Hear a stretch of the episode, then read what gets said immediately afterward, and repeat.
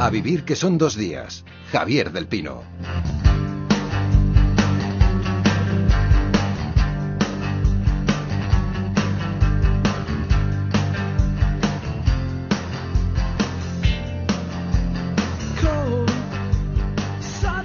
Anunciábamos hace algunas semanas, hoy está con nosotros Albert Espinosa.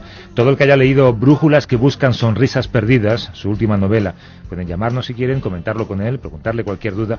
El número al que pueden llamar es el 902 14 60 60. 902 14 60 60. Oscar López, buenos días. Buenos días, Javier.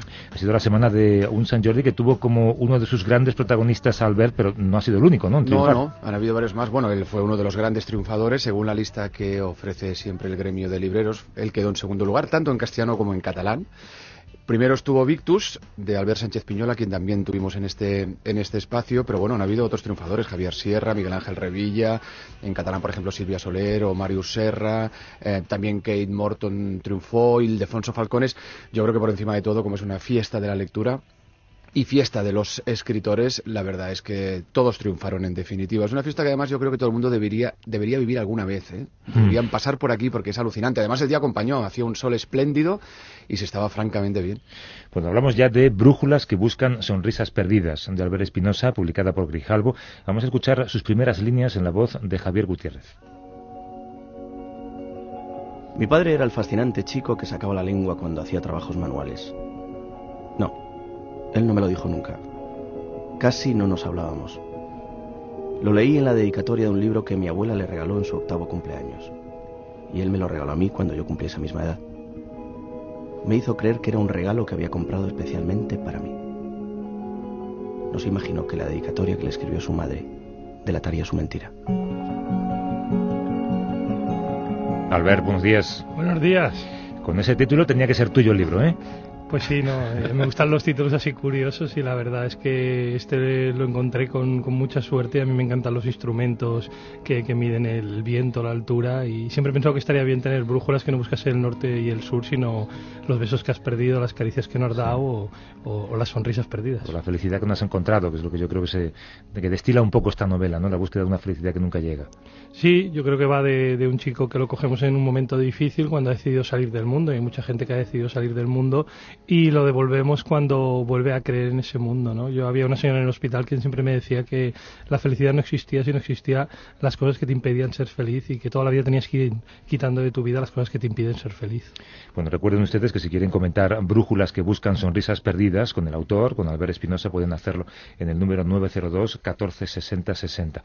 Oscar, ¿qué nos cuenta este libro? Es una historia muy, muy de Albert Espinosa, lo digo porque la gente que conoce su producción literaria, también su producción teatral, cinematográfica y televisiva, reconocerán enseguida ese mundo, ese mundo Espinosa, ¿no? Es una historia donde priman las emociones y los sentimientos por encima, diría yo, de las acciones y de las descripciones, que eso no está tan presente, ¿no? En este caso, el protagonista, como ya comentaba él, es un hombre que está en un momento muy duro de su vida, es un hombre que ha perdido a su mujer, que ha perdido a su madre y que además debe iniciar una relación con su padre, del que se había distanciado, una relación muy tormentosa. Este padre es un director de cine ya mayor, que además está quejado de cáncer y de Alzheimer, ¿no?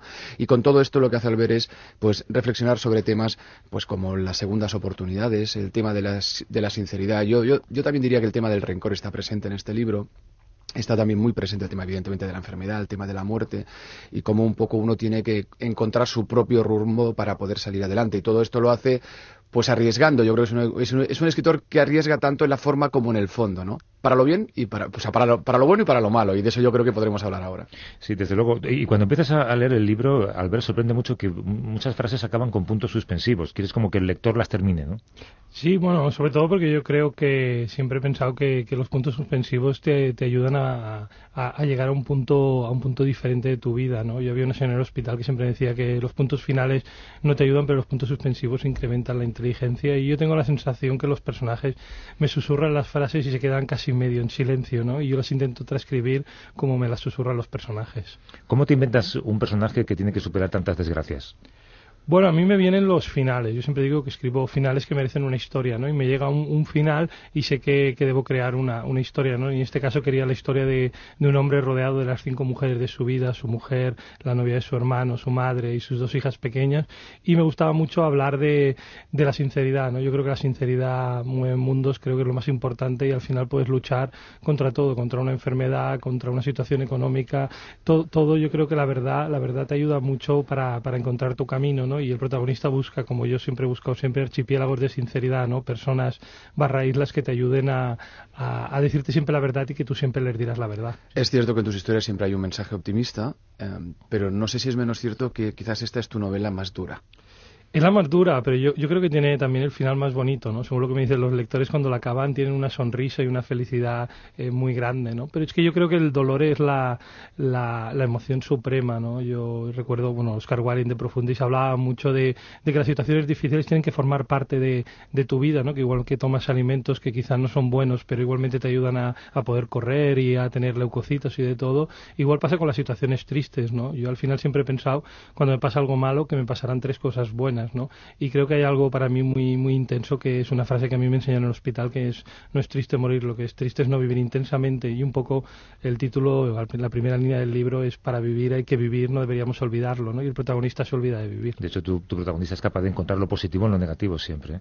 Es que yo creo que siempre que hay una pérdida hay una, una ganancia, ¿no? Yo, yo, siempre cuento que yo perdí una pierna, un pulmón y medio hígado, pero en realidad gané un muñón, la capacidad de vivir con otro pulmón y aparte el hígado me lo quitaron con forma de estrella y tengo la sensación de llevar un sheriff dentro, ¿no? Siempre. Eso sí que es bien positivo, Albert. Nos llama Miriam de Madrid. Hola Miriam, buenos días. Hola, buenos días. ¿Cómo estás? Bueno, pues muy bien, conduciendo ahora y para un, minutito para, para, para. Sí, sí, sí. sí, ya paré. Que no te pase como la protagonista, madre Exacto. No, no, no, no, no, no, por favor. Cuéntanos, Miriam. Bueno, pues a ver, yo con Albert tengo una historia muy bonita y con ese libro más. El resumo, yo conocí a, a un amarillo eh, por un juego del de teléfono con triviados y siempre le ganaba, entonces, bueno, decidió chatear conmigo y nos dimos cuenta de que éramos muy amarillos. Era, es, mi primer amarillo y cuando salió este libro, claro, fue para nosotros pues como un punto de, de unión. Lo compré, lo leí y él es de Barcelona, yo soy de Ponferrada, o sea, bueno, es, es mucha lejanía.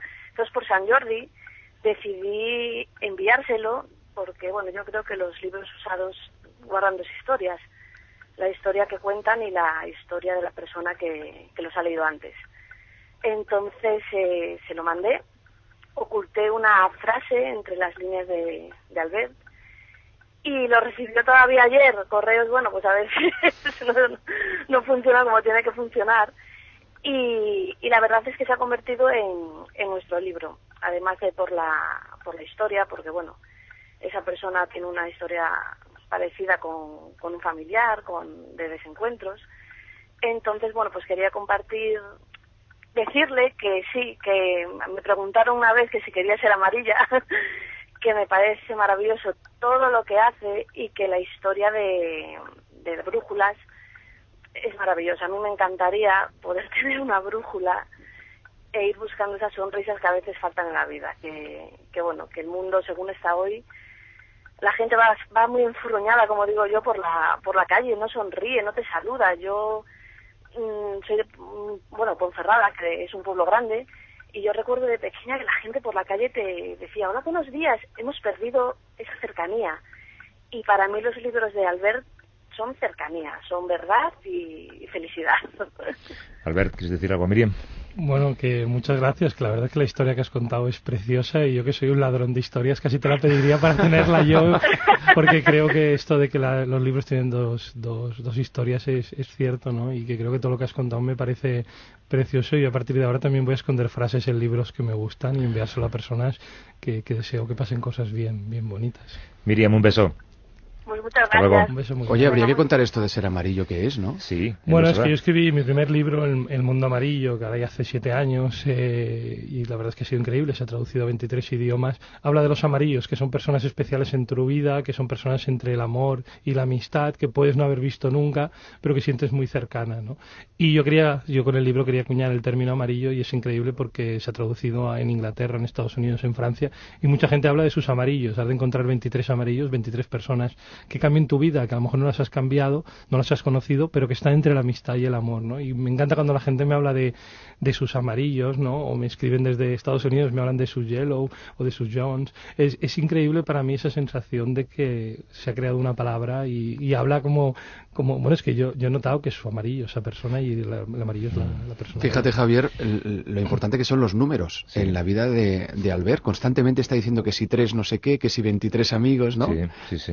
Bueno, es que yo soy ingeniero industrial, ¿no? Estudié la carrera de ingeniería industrial, entonces hay una parte mía que, que los números son muy importantes y como dices, ¿no? El día de San Jordi, el 23 de abril es el día que perdí la pierna, con lo cual gané el muñón y para mí es un día especial y como dices, la gente lo tendría que vivir porque es precioso y quizá de lo más bonito fue que la gente, no, firmé muchísimos libros, pero me regalaron muchas cosas, entre ello una persona de 80 años que vino, que me, dijo me dijo que me podía tocar la mano y curarme parte de mi rabia interior vital, que decía que está en el intestino delgado. Me tocó y me dijo que me había curado 45 gramos.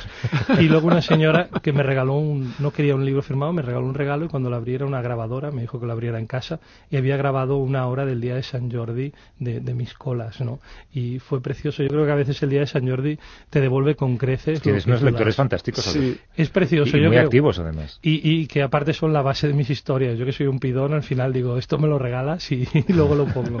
Bueno, teléfono 902 14 60 60 si quieren saludar al ver o contar algo del libro Brújulas que buscan sonrisas perdidas. Háblanos de, de, de Kites. Eh, ¿Los recuerdos en su caso le ayudan a superar eh, por reveses sufridos o, o impiden esa superación? Sí, yo creo que le ayudan. Yo siempre pienso que es de volver a la, a la infancia. Yo vuelvo 40 días de mi vida, vuelvo a mis recuerdos, porque yo creo que están tus raíces y en tus raíces, si están fuertes, pueden aguantar tu, tu tronco, ¿no? Y un poco yo creo que el protagonista tiene, tiene que volver allí, pero por una razón fundamental. Yo creo que hay veces que te pasan cosas que no puedes asimilar. Y hay una frase que es cuando crees que conoces todas las respuestas, llega el universo y te cambia todas las preguntas. Y yo creo que a Kate le han cambiado todas las preguntas y además tuvo la suerte, que yo creo que mucha gente tenemos, de que de tus parejas son personas mucho más hechas que tú, mucho más inteligentes que tú. Y creo que un poco esta mujer, y parte de la historia parte en pasa en Buenos Aires, esta mujer eh, ha superado historias muy difíciles y sobre todo su relación, a veces para que crezca una relación, porque la esfera en una pareja a veces está estancada, creo que hay que aceptar el, el caos de la otra persona y también amar tu propio caos, ¿no? Y creo que poco a poco los dos personajes aceptan amar el caos de la, de la otra pareja y comienzan a crecer hasta, hasta la pérdida. Lo decía aquí Rosa Montero, ¿no? que tú eres tu infancia, aquello que eras de pequeño lo que eres de mayor y no puedes cambiarlo. ¿no?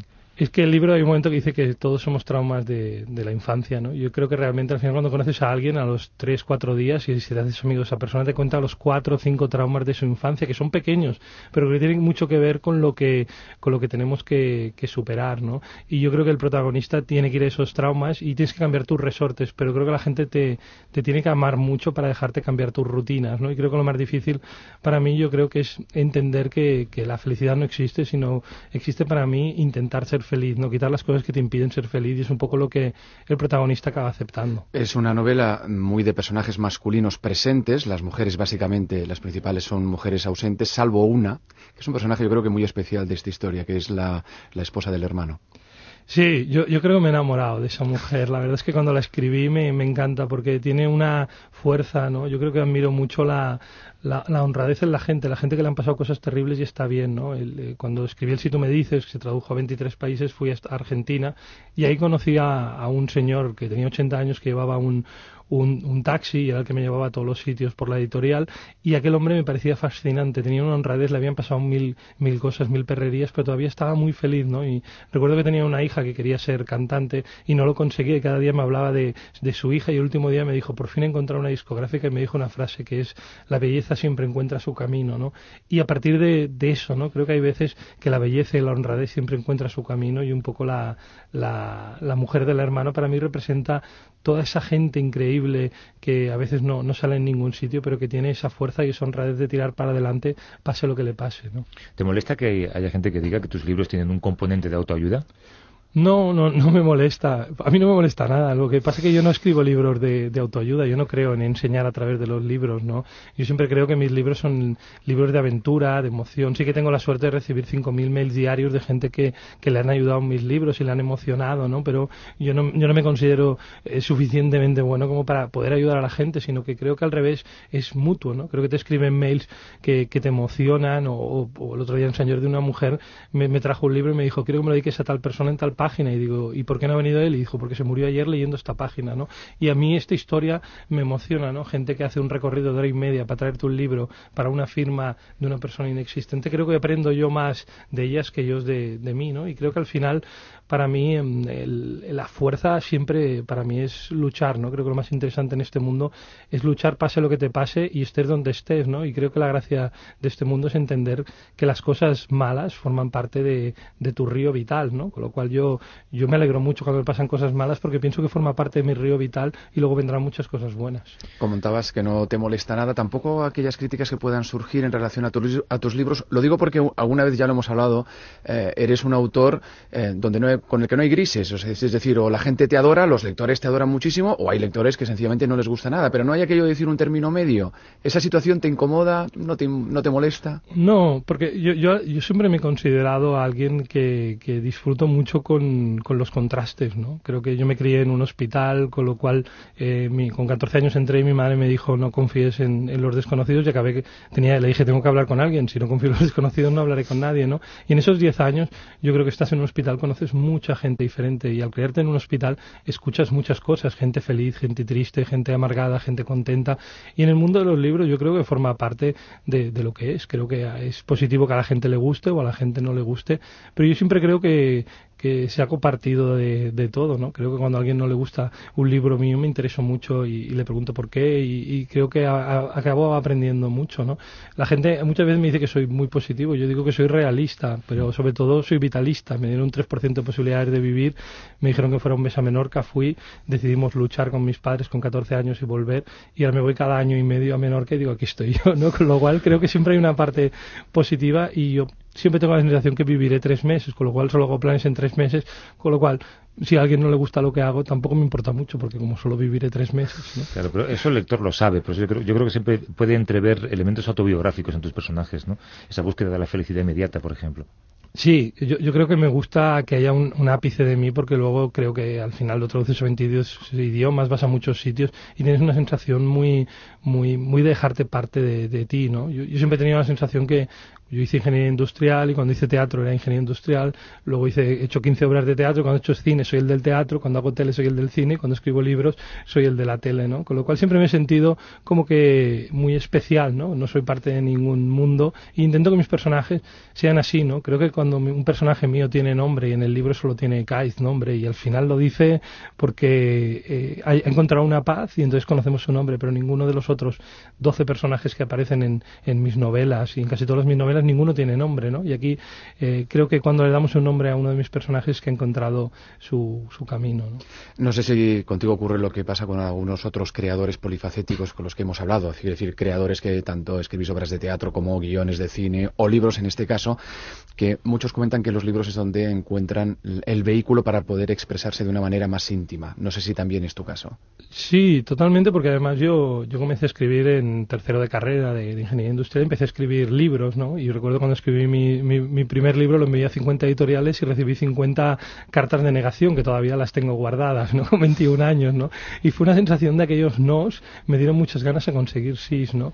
Y, y luego he hecho mucho, he hecho teatro, he hecho cine, he hecho televisión, pero siempre tenía ganas de, de volver a, al mundo de los libros, que yo creo que es lo que más amo. Yo creo que hay muchos libros, como Martes con mi viejo profesor, que a mí me cambió mi vida con 25 años. Recuerdo cuando lo acabé que pensé que algo había cambiado dentro de mí, ¿no? Y creo que el libro tiene un poder eh, increíble, ¿no? Y cuando encuentras un buen libro que notas algo, una conexión increíble, puede cambiar a, a, a, varias personas, ¿no? Y a mí me ha pasado muchas veces, pero en cambio en el cine, en la tele, eh, al final, claro, hay, hay muchas intromisiones que cambian tu idea general. Aquí lo que yo escribo es lo que realmente sale publicado y hasta la misma portada que es, siempre me la hace un pintor menorquín que cuando vino a Barcelona se sintió tan solo que, que hizo un muñequito pequeñito en un lugar muy grande, ¿no? Pero ahora tiene, desde hace poco tiene novia y la novia le dijo que, porque un muñeco pequeñito, lo cual ahora tiene que hacer dos muñecos, dos muñecos pequeñitos en un sitio grande y me encanta cuando el amor cambia el arte, ¿no? Que pasa tantas veces. Oye, ya sin desvelar nada, para terminar, eh, háblame de dos elementos que aparecen, los anillos y las brújulas. Sí, yo, yo creo mucho en, en, los objetos, ¿no? Creo que al final los objetos eh, cambian bastante tu vida, ¿no? Ahí tengo un historial, me, hicieron en mis años de hospitalización un historial médico yo tengo mi historial vital donde guardo objetos, ¿no? Y había una señora en el hospital que siempre me hablaba de que, de que muchas veces los sueños están en el, en el norte y, y que si consigues los sueños tendrás que ir al sur, ¿no? Que siempre tienes que cambiar el sur y el norte cuando consigues, ¿no? Y creo que al final creo que las, las brújulas muchas veces hablan de tu estado de ánimo y los anillos creo que hablan muchas veces de las pérdidas, ¿no? Yo tengo muchos amigos que se les ha muerto el padre o, la pareja y ese anillo simboliza muchas cosas, ¿no? A veces es un regalo de un padre a un hijo, de, a veces es el, de tu pareja y para mí ese anillo significa casi todo el peso de, esta historia, ¿no? Saber quién tiene ese anillo y saber qué significó ese anillo y creo que al final la gente que ha sido más sincera en nuestras vidas a veces descubrimos que quizá ha sido la menos sincera, ¿no? Como pasa en el libro. Javier, déjame satisfacer una última curiosidad rápida. Eh, sabemos que Albert Espinosa es el autor de la famosa serie Pulseras Rojas y sabemos que Spielberg estaba muy interesado. ¿Cómo está este tema ahora en Estados Unidos? No, va muy bien. De aquí dos meses me voy por fin a, Los Ángeles y la verdad es que es increíble. Spielberg está emocionado. Marta Kaufman, la creadora de Friends, eh, también es la que hace de showrunner y eh, hace dos días dijo que no habría 14 temporadas de Friends, con lo cual yo súper feliz porque... Eh, Tiene más tiempo libre. Claro, claro. He estado sufriendo un poco estos días, pero la verdad es que están muy emocionados. Ellos tienen muchas ganas de que se haga la ABC americana y, y yo de ir. Lo que pasa es que les, les he dicho una pequeña mentira. Les he dicho que sabía mucho inglés. Y cuando llegue.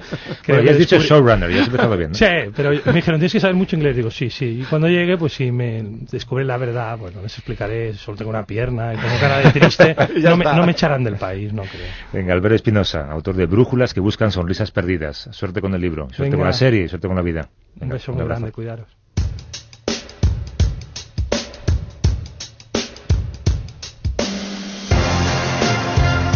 Recomendación para hoy, Oscar. Pues yo recomiendo Calle de los Ladrones de Matías Enar. Es una novela de iniciación muy particular. El protagonista es un joven marroquí que después de tener un rollo con su sobrina, su padre lo echa, lo echa de casa y él empieza un viaje por diferentes lugares y por diferentes oficios hasta recalar en Barcelona porque se ha enamorado de, una catalana. Con todo esto lo que hace Enar es analizar diversos temas de gran calado. Por ejemplo, pues el tema del terrorismo islámico, reflexiona también sobre la presión que existen muchas veces en las familias, habla sobre la búsqueda de la felicidad, pero por encima de todo yo destacaría de esta novela el hecho de que al final uno se acaba dando cuenta que esos jóvenes del Magreb en el fondo son iguales que los jóvenes del norte de Europa, gente que quiere sencillamente ser feliz, que quiere ser libre y que quiere llevar una vida con muchísima tranquilidad. Es una estupenda novela de Matías Enar. Calle de los ladrones se llama. Oscar López, hasta dentro de un par de semanas. Un abrazo. Hasta luego.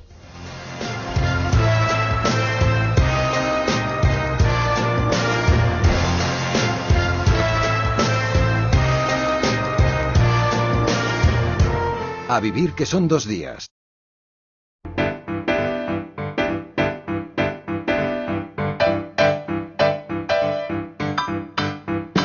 When you were here before, couldn't look you in the eye.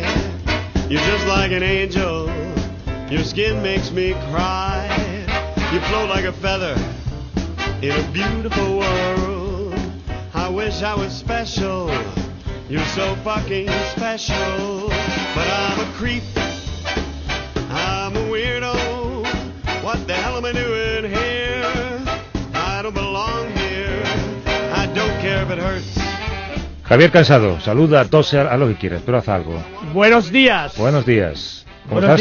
días, eh, yo regular, ¿para qué voy a decir otra cosa? Bueno, pero eso es tu estado habitual. Hoy, Eh, particularmente, ¿cómo estás? Pues me he levantado mejor de lo que pensaba. Fíjate que eh, sigo convaleciente, sigo raro ahí con una bronquitis que me está matando. No duermo, claro, porque tengo unos ataques de tos que me, me agobia mucho. Pero bueno, oye, aquí estoy. Me- ¿Qué- si me- Bueno, Para, para, para.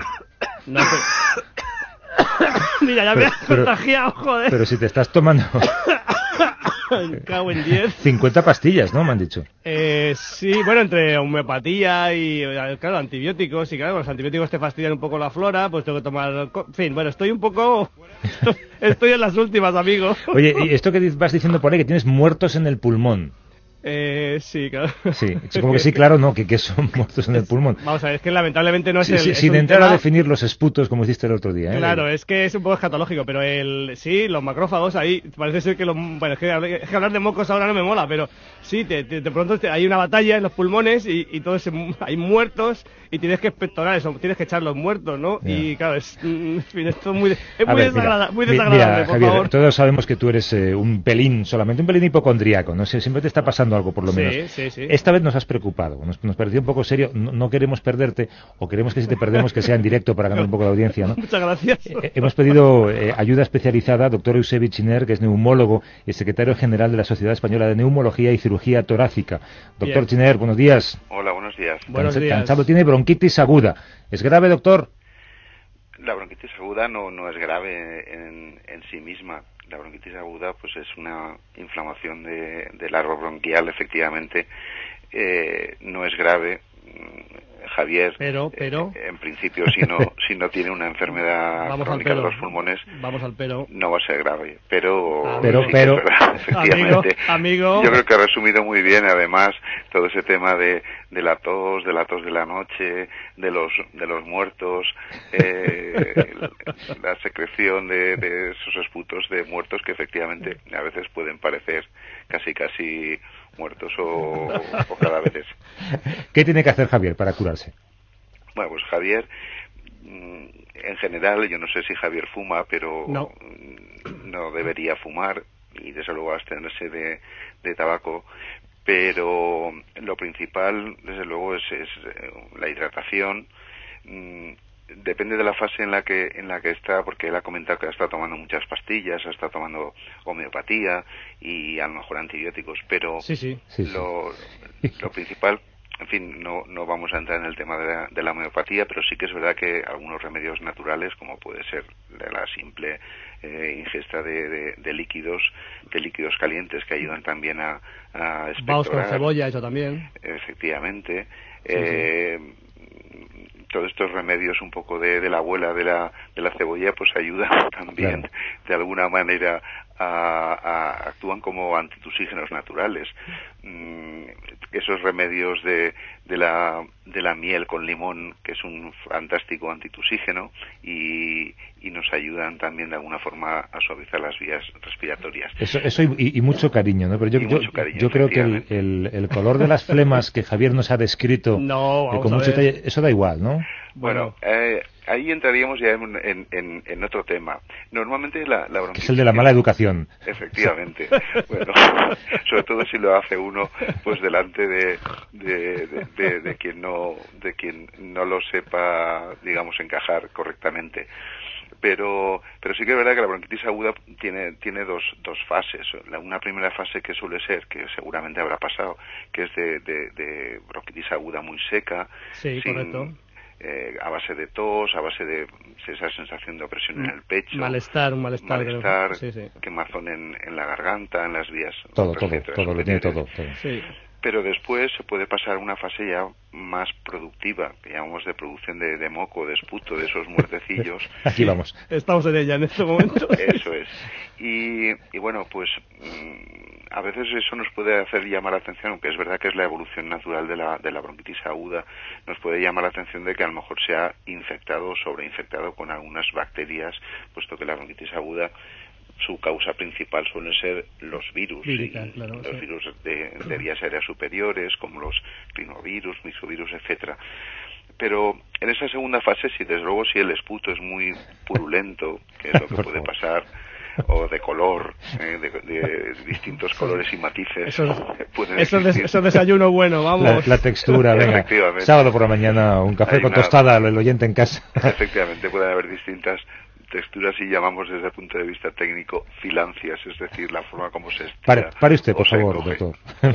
Pero bueno, quitando un poquito de en esta clave clave de humor, efectivamente, cuando cuando el esputo si es muy purulento, si es pues y a lo mejor pues es susceptible de, de, de tomar de tomar antibióticos. Solamente un 5 o un 10% de las bronquitis agudas necesitan tomar antibióticos, pero es verdad que si se prolonga pues eh, Claro. es conveniente. Bueno, doctor Eusebio Chiner, neumólogo, secretario general de la Sociedad Española de Neumología y de Cirugía Torácica, eh, básicamente le está diciendo a Javier que basta ya de absentismo laboral a trabajar. Será- será Gracias, posible. doctor. Un abrazo. Muchas gracias. Muchas gracias, Hasta luego. gracias.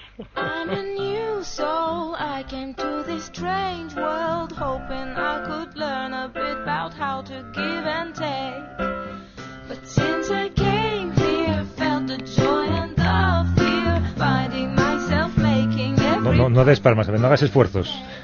Bueno, tampoco, tampoco nos Que- que pasemos, los ¿eh? excesos Estoy- se pagan luego. Poco a poco Bueno, estoy espero- superándolo. Espero que hayas tomado buena nota. Eh, dejamos los pulmones a un lado, nos centramos ahora en el corazón. Hoy hablamos de infartos, Javier. Bueno, calla, loco. Pero desde el punto de vista de quienes lo han sufrido, que nadie espere una lección de ciencia, es de vida cotidiana y además con amigos tuyos. Como siempre pueden participar con nosotros, Paqui, ¿cómo pueden hacerlo? Pues a través del teléfono 902 14 60 60. Hoy somos de los cardiópatas y les pedimos que nos cuenten cómo les ha cambiado la vida después de sufrir un infarto. También pueden escribirnos a Facebook, Twitter o a través del correo electrónico a vivir arroba cadenaser.com.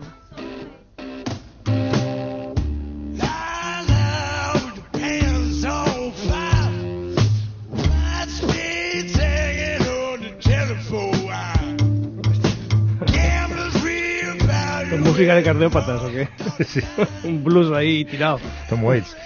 Oye, para quitarle hierro a lo tuyo, eh, no queríamos que fueras el único Sí. pachucho del programa, por eso hemos invitado a Ricardo Cámara, Sir Cámara. Hombre, Sir Cámara, claro. columnista y también cardiópata. ¿Cómo está Ricardo? Hola, buenos días. Hola. Pues muy, Javier, muy recuperado. Javier, que te ha hecho un dibujo, me lo ha traído, te ha hecho uno a ti, uno a mí, eh, en el tuyo, eh, dedicado a Javier Cansado, se ve a un individuo, vamos a imaginar que eres tú, un individuo, ¿no? Venga. Un individuo sentado en la cama. Sentado en la cama, eh, el corazón se le ha quedado en la cama, cuando se levanta no se da cuenta de que se le ha caído el corazón y, y le dice a la mujer, que yo creo que no es Elena, pero en fin, le dice, tranqui, que eso le pasa a cualquiera. Dice Vale. la mujer, eso no debería decirlo yo, Está bien. el mío es más político. Ricardo es autor de El libro del pachucho y de la pachucha, que según tus propias palabras se lee en menos que te hacen un cateterismo. Sí, es, es una obra pensada exclusivamente para esa situación inmediata. Eh, viene la, la puesta en, el mercado de este libro no responde nada más que a la sensación que yo sentí cuando me encuentro de pronto, es la primera vez que, que eres protagonista en un sitio como es, en una unidad coronaria, y has, has has pasado por eso y pides información. Y no es cuestión de que eches mano del portátil para buscar un, un, un manual a ver qué, qué haces en ese caso y pides información sobre todo por saber si vas o vienes, si te quedas allí o qué ha pasado, Claro. qué dimensión, qué, qué lesiones ha producido, cómo va a ser aquello. Y te, te- te miran con, con una excesiva ternura, no parece ni España aquello. Y parece, no, no, parece que es, no, es que parece que es la ternura del que se está despidiendo y de bueno, pobrecito, déjale. Son cariños. Todos estos sí, signos tú lo vas captando. Claro, y lo, lo, lo, lo que conseguía, nada más salir, cuando me dan el alta a los 5 o 6 días de, de estar en la clínica, eh, sí, el libro de Valentín Fuster, pero claro, está escrito, es un ilustre cardiólogo, Grupo Planeta, tal, no sé qué, no sé cuánto, pero está escrito desde la perspectiva estadounidense, que es muy distinta y muy distante de la nuestra, es eh, muy espectacular. Bueno, no, sé, no, aquí hace falta algo más directo, más claro, más que responda más a las, a las necesidades inmediatas. orientas Y, y que tenemos los españoles y sobre todo la persona que pasa por Por tanto, el libro del Pachucho, entonces, el- es, eh, digamos, tu experiencia de, de- Sí, sí. de información, digamos, Sí, sobre sí, sí. todo, ¿no? Es un afán de compartir una experiencia, sobre todo. Eh, Digamos, te cuento, Javier, si, si me hubiera cortado un brazo con la motosierra, si hubiera sido el, el derecho, pues lo hubiera tenido que, dis- que dictar. Pero bueno, Claro. eh, habría escrito un libro sobre cómo cortarse el bra- eh, tal y, y cómo sobrevivir a hacer y luego hacer trabajos manuales con una sola mano, vamos, cosas de esas. Bien, vamos. bien, bien. Artismutis, ¿no? Artismutis. Oye, Oye, acabo de desvelar mi edad ahora mismo. Que eh, ha- hablando del trance, propiamente dicho, ¿qué, qué pasó? ¿Tú pensaste en ese momento, eh, no puede ser, esto no me está pasando, esto no es un infarto? Eso siempre le pasa al vecino o al enemiguete. Claro. Sí, sí, ay, qué tontería, hombre, pero si yo, si, si en casa se come cardio saludable siempre. Aunque hasta esa fecha no se decía así, se decía se come bien. Comemos verduras, comemos pescados, frutas. Bueno, si yo abriera el cuarto ese de la memoria de cada uno, en el que está la fruta que jamás nos hemos comido, de verdad, se nos caen encima todas las peras. En fin, es algo, algo espeluznante. Bueno, ¿cómo es? Pues piensas que, que es primero un corte de, de digestión, es lo más parecido a un corte de digestión. Es una sensación de unas subidas y unas bajadas muy eh, fluctúa rápidamente del calor al frío, del frío al calor. Es, eh, es insoportable la sensación. Piensas que es otra cosa. No sé, sales a un ambiente más fresco, no, no sientes el fresco, no te alivias. Y hasta que ya el, el capítulo siguiente es la, sin llegar a la pérdida de conocimiento, del bloqueo que dicen los expertos. Y de pronto dices, una debilidad que no controlas y te ceden las piernas y casi, casi caes al suelo. Es cuando te encuentra la, la parienta y dice, ¿qué haces por el suelo? Pues, joder, muriéndome creo, porque vamos, otra cosa no se me ocurre. Estoy en ello, ¿no? Me estoy poniendo malo, Javier, no sé tú. Muy mal. Claro, es que a mí lo que, me- lo que, me- lo que, lo que he leído, el, el- no el libro entero, pero parte del libro, Ujú. lo que da, da mucha rabia que no haya, en fin, ahí sí hay unas conductas que son unas conductas peligrosas, digamos, pero no hay nada realmente que te induzca a pensar que puede ser una persona, una, una, una- persona cardíaca con problemas de, de corazón, ¿no? Entonces, No. claro, ¿cómo, cómo, lo, ¿cómo lo puedes arreglar? ¿Qué puedes hacer? En fin. Hombre, en mi caso concreto, yo es cierto que fumaba dos paquetes diarios de, de habanos y, y bebía como, como los de mi pueblo que pasan sed, a, a lo bruto, como si estuviéramos hechos de papel secante, y todo eso, y comíamos y sin freno y sin nada hasta que te dan este aviso. Pero lo cierto es que dices, bueno, y, Pero- y, y a, y a partir de aquí, ¿qué haces? Es- esa es la cuestión, es cuando descubres que hay otra vida, como dice el autor del, del- del epílogo, el doctor Eduardo Segovia, que es el director médico del Hospital de Caboñes de Gijón, y dice, es que hay esperanza. o sea, una vez que sales, los, los que tenemos la suerte de pasar por un infarto y vivir para contarlo, incluso con ilustraciones, como es nuestro caso, y bueno, pues eh, hay que darse cuenta de que hay esperanza, hay esperanza reorganizando, eh, mirando hacia atrás con, con sinceridad, con honestidad, hay que hacer una introspección y decir, vamos a ver, ¿qué hemos hecho mal? Hay que ser sinceros. Pues esto, pues vamos a hacer lo contrario, sencillamente. Entonces tienes que aprender a comer. Primero, conseguir un, un trabajo para La que te- estrategia de la mandarina, tú, ¿no? Claro, sí, la estrategia de la mandarina, por ejemplo, para, como saciante, y- o, o las nueces. A media mañana, esas horas, a las 12, 12 y media, que te comerías el mundo, Sí. pincho de tortilla, no sé qué, no sé cuánto, y un par de cañas, claro. Que este país es así, claro. Dice, pues no, venga, me como un pelo una mandarina y, despacito, sobre todo despacito. O- Oye, hemos llamado también a un amigo Claro. tuyo, amigo nuestro, colaborador Sí. de este programa eh, los sábados en la tertulia de humoristas gráficos. Es Julio Rey. Hombre. Julio, ¿cómo estás? Hola, buenos días amigos. Hola. Hola, Julio, buenos días. te he llamado Julio para que, sobre todo para que respondas a una pregunta, porque hay propensión a los infartos entre los humoristas gráficos. Es, es un, es un castigo de los políticos. Bueno, porque a lo mejor nos sabemos reír un poco mejor de ello, ¿no? Ya. ¿A ti qué te pasó, Julio? Bueno, pues sí, una mañana que fue en domingo, fíjate si soy profesional, que no tenía que ir al periódico. Y, y bueno, pues la verdad es que sentí un, un dolor extraño, un dolor nuevo, completamente nuevo en el pecho. Y se lo dije a mi esposa, eh, le dije, aquí está pasando algo raro, eh, me llevó inmediatamente al Hospital Público al Gregorio Marañón y allí me, me recogió el equipo de cardiólogos del doctor Avilés y hizo el milagro, ¿no?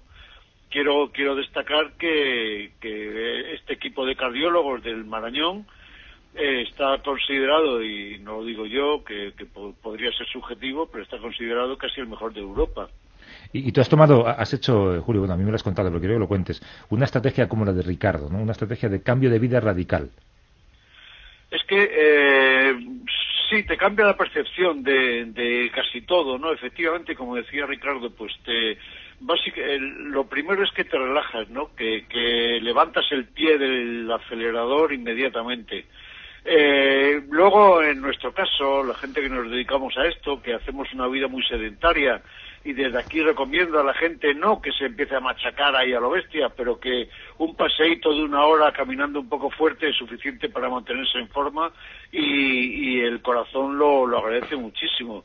Yo he empezado a hacer ese ejercicio, camino más, eh, y- pero bueno, sobre todo eh, he, a- me he aliviado mi autopresión con el trabajo. ¿no? ¿Sabes lo que pasa? Que da mucha rabia que solamente se, se experimente, o sea, se pueda mejorar por eh, los problemas en cabeza ajena. No sé cómo, cuál es el dicho, que, cuál es el. Pero hasta que no te pasa algo, no eres capaz de cambiar las cosas. dices, joder, qué, qué, qué, qué lastre somos, ¿no? Somos, un- somos unos. Qué sosos somos. No, lo que, lo que pasa, Javier, es que, es que piensas que, que el corazón es lo que nos han vendido desde pequeños, que es un cursi que se aplica solamente al romanticismo, luego a la prensa de papel cuché, y que lo que decíamos antes, que esas cosas, esas lesiones que le pasan a los demás, no, unas narices, oye, que el corazón es un canalla, es muy simpático, pero está ahí y te das cuenta de que está ahí, como cuando te compras un caniche y sales a la calle y ves que todo el mundo tiene caniches, no es que te fijas en aquello que tienes tú. Claro. Es- esa, esa es la cuestión. No, pero yo no estoy de acuerdo, Ricardo, no, No. es un canalla, porque la verdad es que lo ponemos mucho a prueba y... y- y- Hombre, pero eso va en el contrato. responde, ¿eh? El mamón responde, porque, ¿eh? porque la verdad es que le, le- le ponemos al límite, le estamos poniendo al límite por muchísimas cosas, también por lo que has dicho antes, nuestra forma de alimentación, en fin, y, y aguanta, aguanta. Oye, Julio, O sea que- ¿y tú crees que si fuéramos alemanes nos darían los mismos, la misma cantidad de infartos o a ellos no? ¿O sería un salvoconducto Eh, para evitar esto? Pues probablemente no, porque tendríamos el corazón cuadrado, como la cabeza.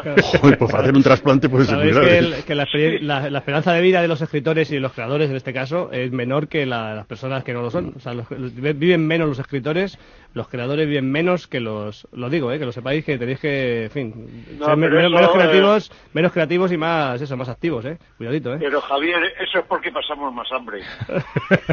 bueno. Julio. Rey, sigue haciendo lo que tienes que hacer, que es disfrutar de Asturias. Te veo en, en una Bueno, semana. Sí, sí, no lo dudes. Un abrazo gracias. fuerte. Un abrazo, Julio. Hasta luego. Nos dice en Twitter un oyente, Carmen Quintana, anda, que entre esputos e infartos, menos mal que el programa se llama A Vivir, que son dos días.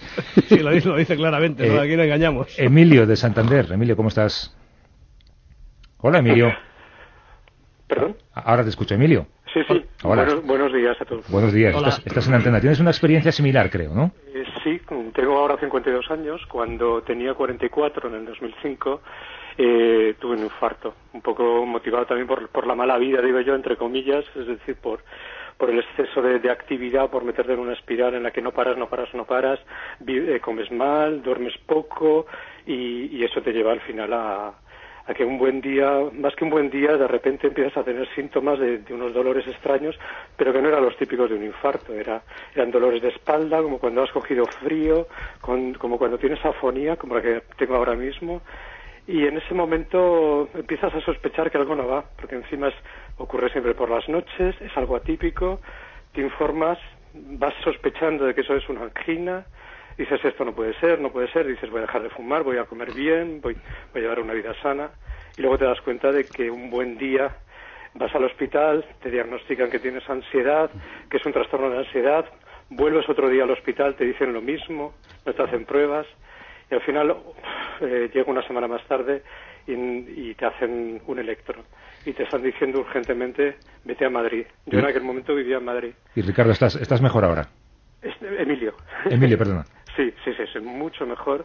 Cambié de ciudad, cambié de ritmo, voy ahora al trabajo aquí en Santander en bicicleta todos los días y lo único que me da rabia es que cuando salgo de, de casa los que me ganan en la bicicleta son los pensionistas que están en mejor forma que yo. Pero bueno, lo intento. Un abrazo, Emilio. Gracias. Nada, tío. Hasta luego. Y Eh, experimentar en cabeza ajena, eso era la frase. Experimentar en cabeza ajena. Tú, Eso es, tú has hablado de las, de las mandarinas, has hablado de la alimentación, del jamón, de la Mm. tortilla. Eh, ¿Qué más? Eh, no sé, algo de, de puertas para adentro, en la habitación. No, vamos a ver, lo, lo básico, la- los dos pilares fundamentales de las cardiopatías, una vez que has pasado por ello y, y eres consciente de que, de que aquello hay que, te obliga a enmendar el rumbo, los dos pilares son la, la dieta y la actividad física. La dieta, como he dicho antes, bueno, pues consiste en aprender a comer desde el principio. ¿Esto qué, qué supone? Pues creo que lo más adecuado, como decía el profesor Grande Cobian, es comer de todo en dosis razonables, sensatas y prudentes. Es decir, sacar los platos, la comida emplatada de la cocina, para evitar el- el- la, la- esa costumbre de, de la cornisa cantábrica de poner la marmita en medio y caerte en la perola y todo eso, no, no, va. Y luego, por otra parte, bueno, pues eh, el ejercicio físico, como decía Julio Rey, es imprescindible. Pero claro, la caminata, como ha dicho él, ha especificado, lo ha dicho muy clarito, a buen ritmo. No ese pasito de centro comercial que es, Sí, no, es no, no ir, vale ir a un museo no vale, ir a un museo a ver No, no, cuadros no, no, no. vale. Hombre, si vas no. deprisa, sin parar unos cuadros, Ya, sí, ¿no? pero- Sí, sí, sí, Hay es. notosas, Javier, que me está haciendo mal. A ver. Ya, pero ¿qué voy a hacerle? Si Y luego, es sobre, que- sobre todo, pensar que, que no estamos solos, como podemos, podemos creer en este mundo de individualidades, que, que es, es muy canalla, muy cañita todos los días. Lo descubrimos en muchísimos aspectos. No, eh, tra- se trata de, de actuar en equipo. Yo, con este libro, lo que he conseguido, aparte de un libro llave, que, que es, lo, es muy breve y te, te propicia el inicio de un recorrido para buscar más información, que te, que te alivie en tus cuestiones, en tus dudas, en tus, en tus preguntas, es eh, crear equipo. Un prólogo con- como el de Pepe Iglesias, del gastrónomo asturiano, que se ha puesto en el papel de polimalo. Dice, no, no, que va. Dibujos de Forges también, ¿no? Un dibujo de Forges que, que, que, que se ha ofrecido para echarme una mano en toda la comercialización del libro, que las ventas son las que nos van a sacar, supongo, del bache algún día. Y el que ha pasado y lo ha conocido no ha llegado al infarto, pero ha pasado por un sustito curioso, pues ha echado una mano y incluye el libro un, un diagnóstico gráfico de- del, ma- del magnífico Forges. Y luego, pues gente como Paloma Delgado, que ha sido mi correctora de estilo, en fin, muchísima gente. Bueno, pues el libro se llama El libro del pachucho y de la pachucha. También aporta una cosa que es fundamental para superar esto, que es humor. Mucho Sí, humor, Ricardo. Es imprescindible. Ricardo Cámara, columnista, dibujante, también cardiópata. Sir Cámara. Ricardo, suerte. Gracias. Gracias a ti. Hasta luego. Adiós, Javier. Hasta luego. Dios mío, qué tarde. Y yo no soy una persona que voy al grano, o sea que a ver cómo lo hago. y además ahora toses. No, no, voy a, voy a- voy a- no, no, voy a, a con- contenance, voy a, voy a estar contenido. No, sigue sin empezar, empieza. Voy a hablar bien, voy a hablar bien de algo muy concreto. Voy a hablar bien de las personas que deciden, mm, haga el tiempo que haga, ponerse un vestido, en este caso son chicas, claro, un vestido que muestra sus hombros bellos, ¿no? Y ya puede hacer frío, ya puede llover, han decidido mostrar sus hombros y, y digo, ole, digo, ole, está, esta persona está aterida, está helada, pero qué bien porque lo ha decidido, me gusta mucho. Fíjate, quiero una cosa que me atañe directamente, algo horrible. O sea, voy a hablar muy mal de las personas que teniendo un pelazo, teniendo un pelazo maravilloso, se lo rapan. Y dice, cabrito, tú no sabes que es un desdoro para mí que, que verte con ese pelo que podías tener y tenerlo rapado. Por Dios, déjatelo largo, tú que puedes, asqueroso. Larry David además que llora, no es que lo tuyo es voluntario, lo mío no. Claro, caray, caramba, asqueroso. Javier, hasta la semana que viene. Adiós desde. Coruña, adiós.